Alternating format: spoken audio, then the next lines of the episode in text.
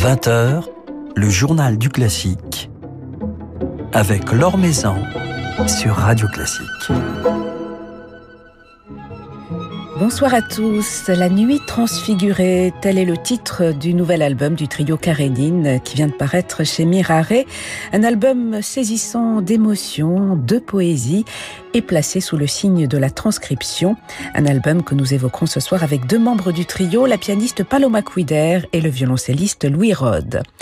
Nous retrouverons ensuite, comme tous les mardis, Thierry Hillerito du Figaro, qui cette semaine nous dressera le portrait du percussionniste Aurélien Gignoux, révélation, artiste instrumental des victoires de la musique cette année.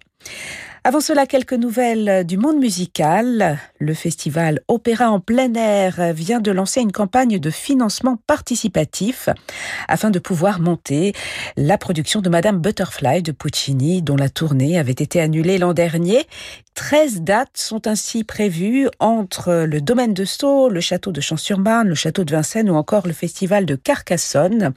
Pour soutenir ce projet, rendez-vous sur le site KissKissBankBank. Un nouveau concert en ligne pour l'Orchestre national du Capitole de Toulouse ce samedi. C'est le jeune chef allemand Thomas Gugeis qui dirigera ses musiciens. Thomas Gugeis, ancien assistant de Daniel Barenboim, qui fait partie de ces nouvelles étoiles de la direction qui suscite un véritable engouement sur les scènes internationales. Alors il dirigera la musique de Wagner et celle de Richard Strauss, le prélude et la mort d'Isolde, mais aussi le poème symphonique Ainsi par les Zarathustra.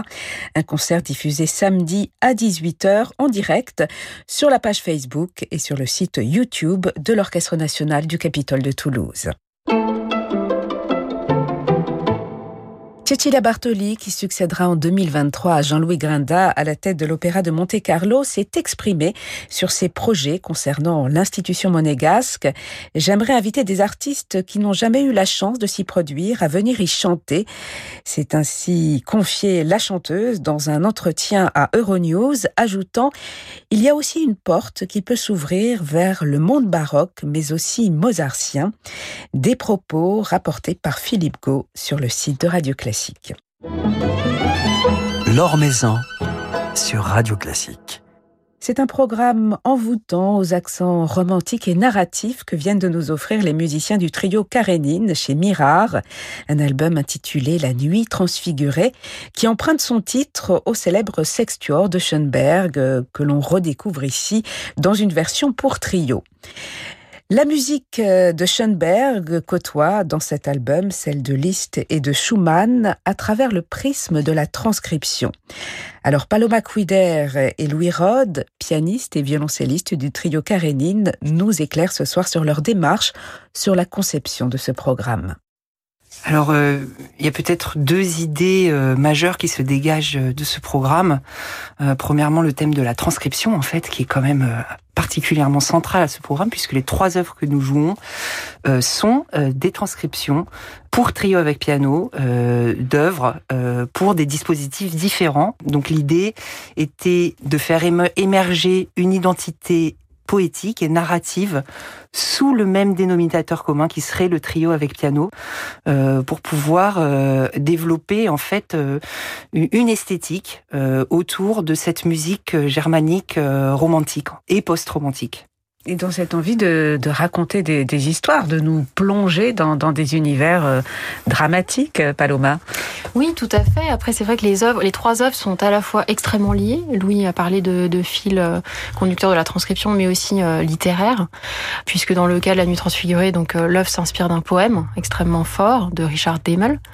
Liszt s'est beaucoup inspiré dans ses années de pèlerinage euh, et donc euh, de Tristia, de donc de Sénancourt, euh, son Obermann, qui est une espèce de anti-héros romantique qui vit un ennui mortel et la seule chose qui le sauve, c'est la contemplation des, des montagnes suisses en fait. Et puis Schumann, il a cette espèce en lui d'alter ego en fait de l'écrivain quelque part. Voilà, donc effectivement cette trame narrative est très forte. En même temps, et c'est ça qui fait aussi l'originalité du programme. On a cette œuvre, ce chef-d'œuvre qui dure presque une demi-heure de la nuit transfigurée. Et ensuite, on a ces courtes notations euh, de Schumann, six petits canons. Et puis, euh, on a un poème beaucoup plus épique. Pour moi, finalement, euh, même si la nuit suit aussi la trame vraiment de manière très fine du poème de, de Demel. Quelque part, Liszt, euh, son œuvre ressemble plus à une fantaisie, avec euh, vraiment un petit côté quand même aussi euh, patchwork, où les tempi mm. changent énormément. Et d'ailleurs, ce côté extrêmement contrastant des différentes identités romantiques des œuvres de ce programme ont été au cœur de, notre manière d'aborder le travail dans ce programme de disques. parce que chez Schoenberg, on a un côté totalement paroxystique de l'expression romantique portée à son extrême, puisque ensuite, en fait, il, ne pourra pas aller plus loin, puisqu'il va se diriger vers d'autres d'autres manières euh, de toucher à l'émotion en fait que la mélodie euh, romantique en tant que telle. On a ça d'un côté, de l'autre côté on a un Schumann extrêmement intérieur qui euh, qui va chercher du côté des inspirations de, de Bach et, et, de ce côté très contrapuntique. L'émotion vient plutôt du fait qu'on a des éclairages harmoniques différents sur des mêmes motifs. Et puis quant à Liszt, on a comme ça ces passages totalement déchaînés et puis ces passages aussi très introspectifs. On a vraiment eu envie de jouer les contrastes de jouer le, les paroxysmes dans ce, dans ce programme.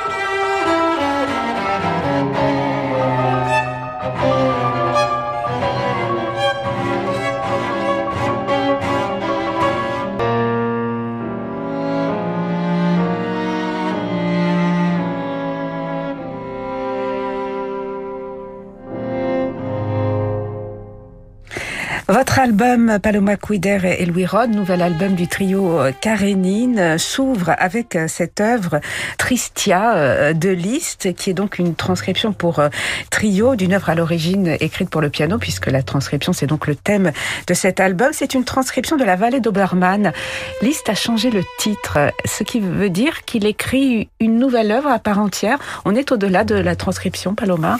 Alors oui, c'est un des aspects qui nous a énormément plu en fait euh, dans l'idée de faire ce disque, c'est que en fait on s'est vite rendu compte dans notre travail que non, le, la pièce de Schoenberg ne serait pas euh, une forme de, de remaniement plus ou moins bien en fait euh, de son sextuor. C'est vers autre chose que l'on se dirige et que l'on se concentre dans notre travail. Alors dans le cas de Liszt, euh, c'est lui-même qui effectivement a remanié euh, son sa propre œuvre, donc euh, peut-être qu'on y allait avec encore plus de, de, de confiance. Mais effectivement, c'est le signe qu'on est presque dans une, pour reprendre le titre de Schoenberg quelque part, dans une transfiguration en fait de l'œuvre.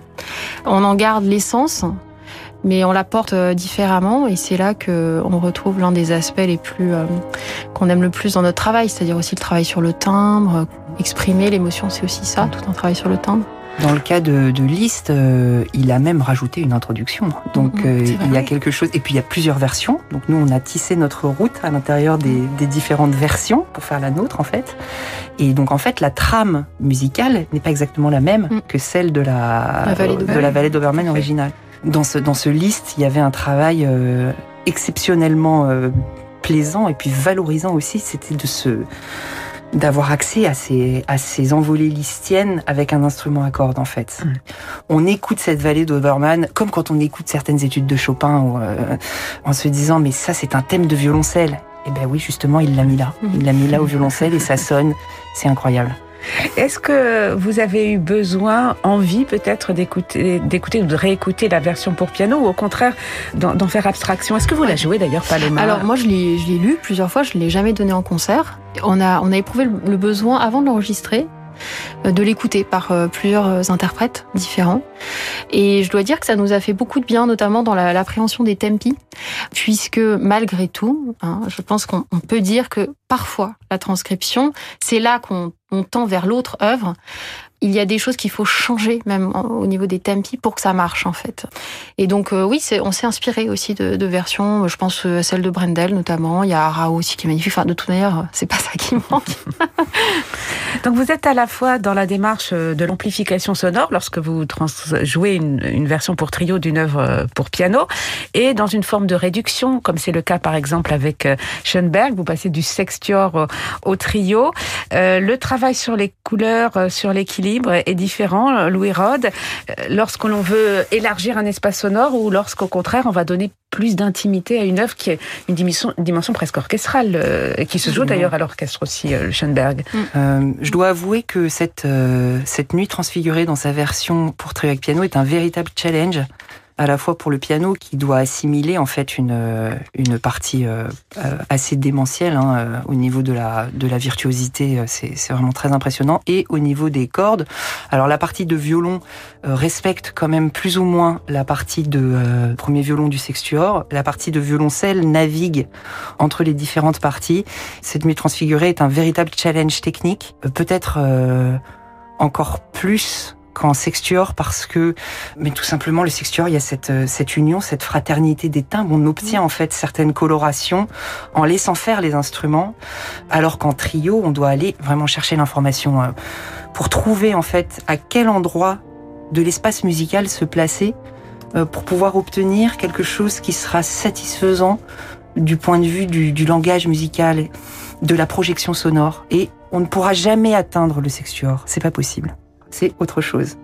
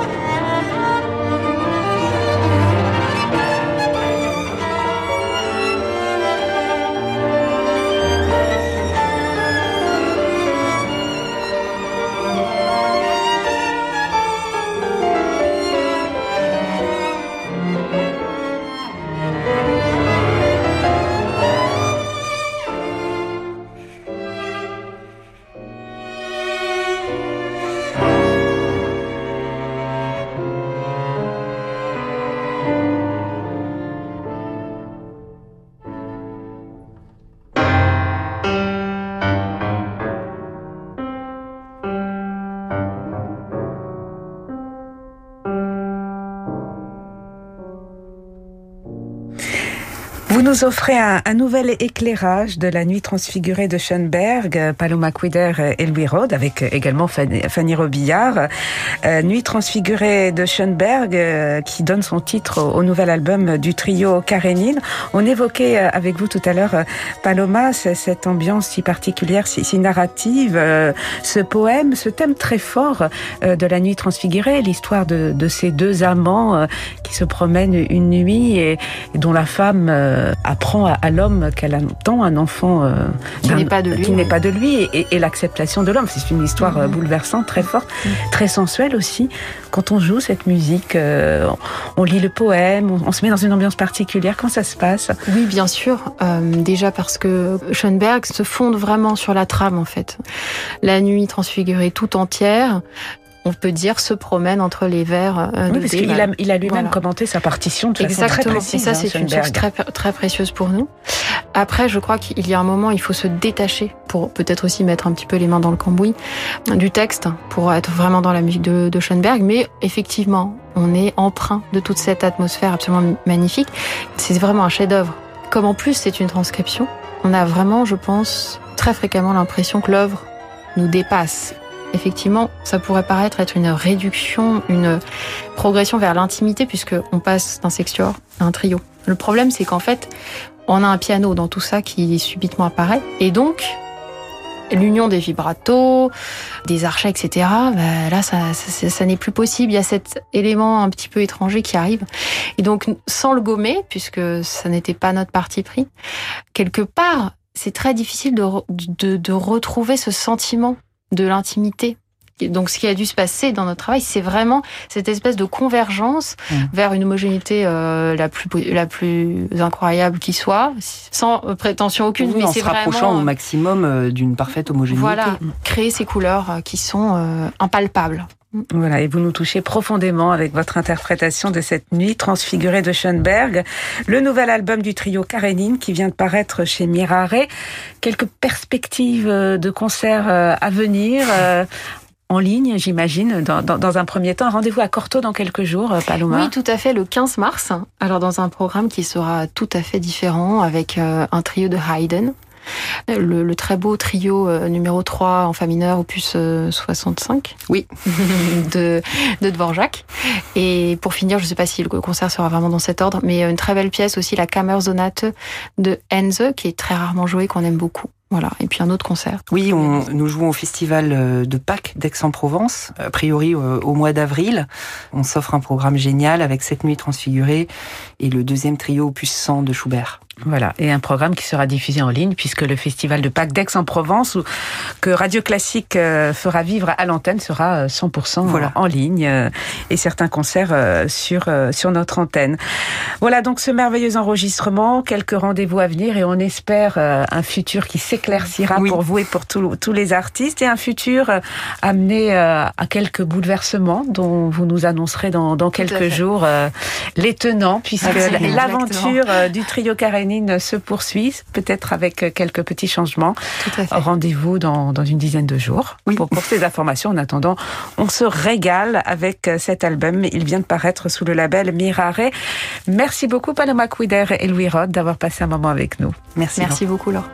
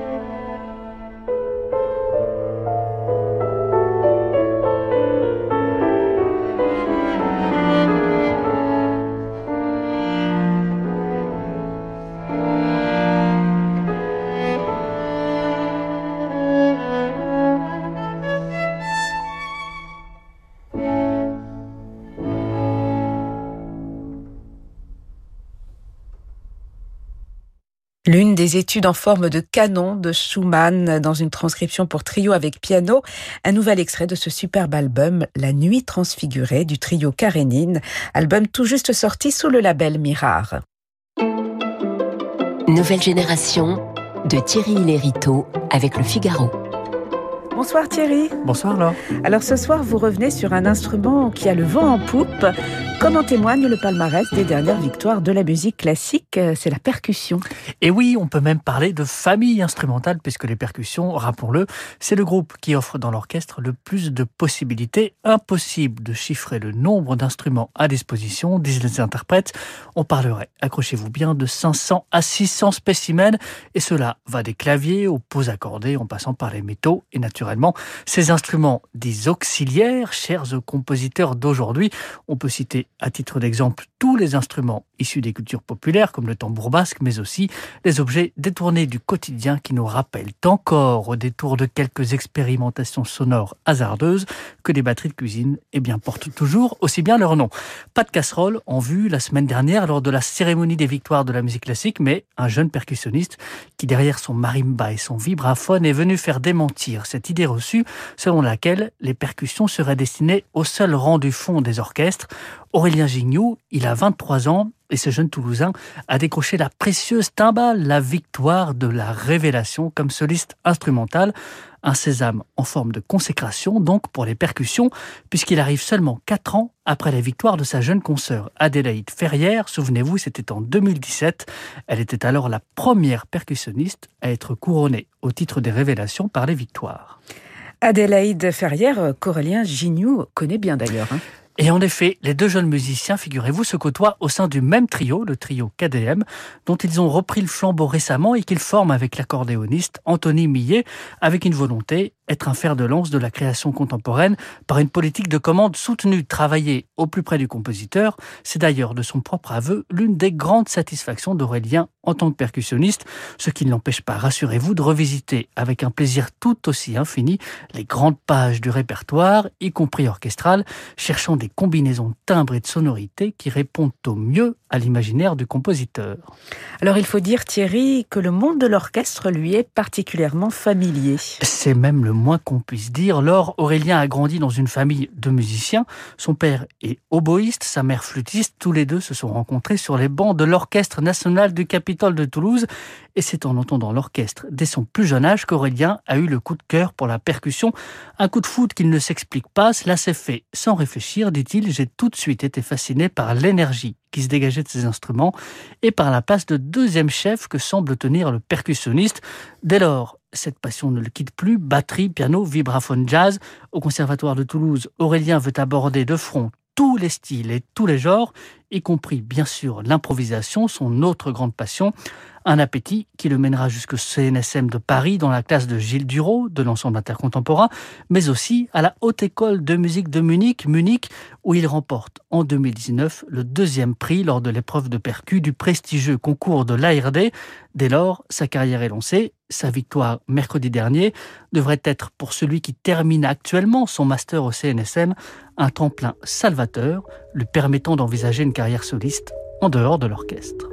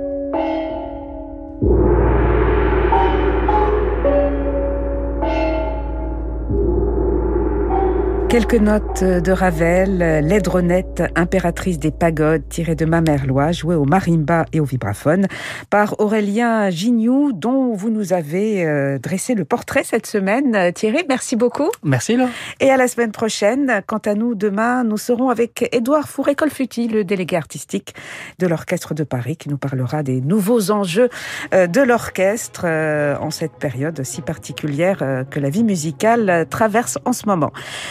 Merci beaucoup à Yann Lovray pour la réalisation de cette émission. Très belle soirée à tous. Je vous laisse en compagnie de Francis Drezel.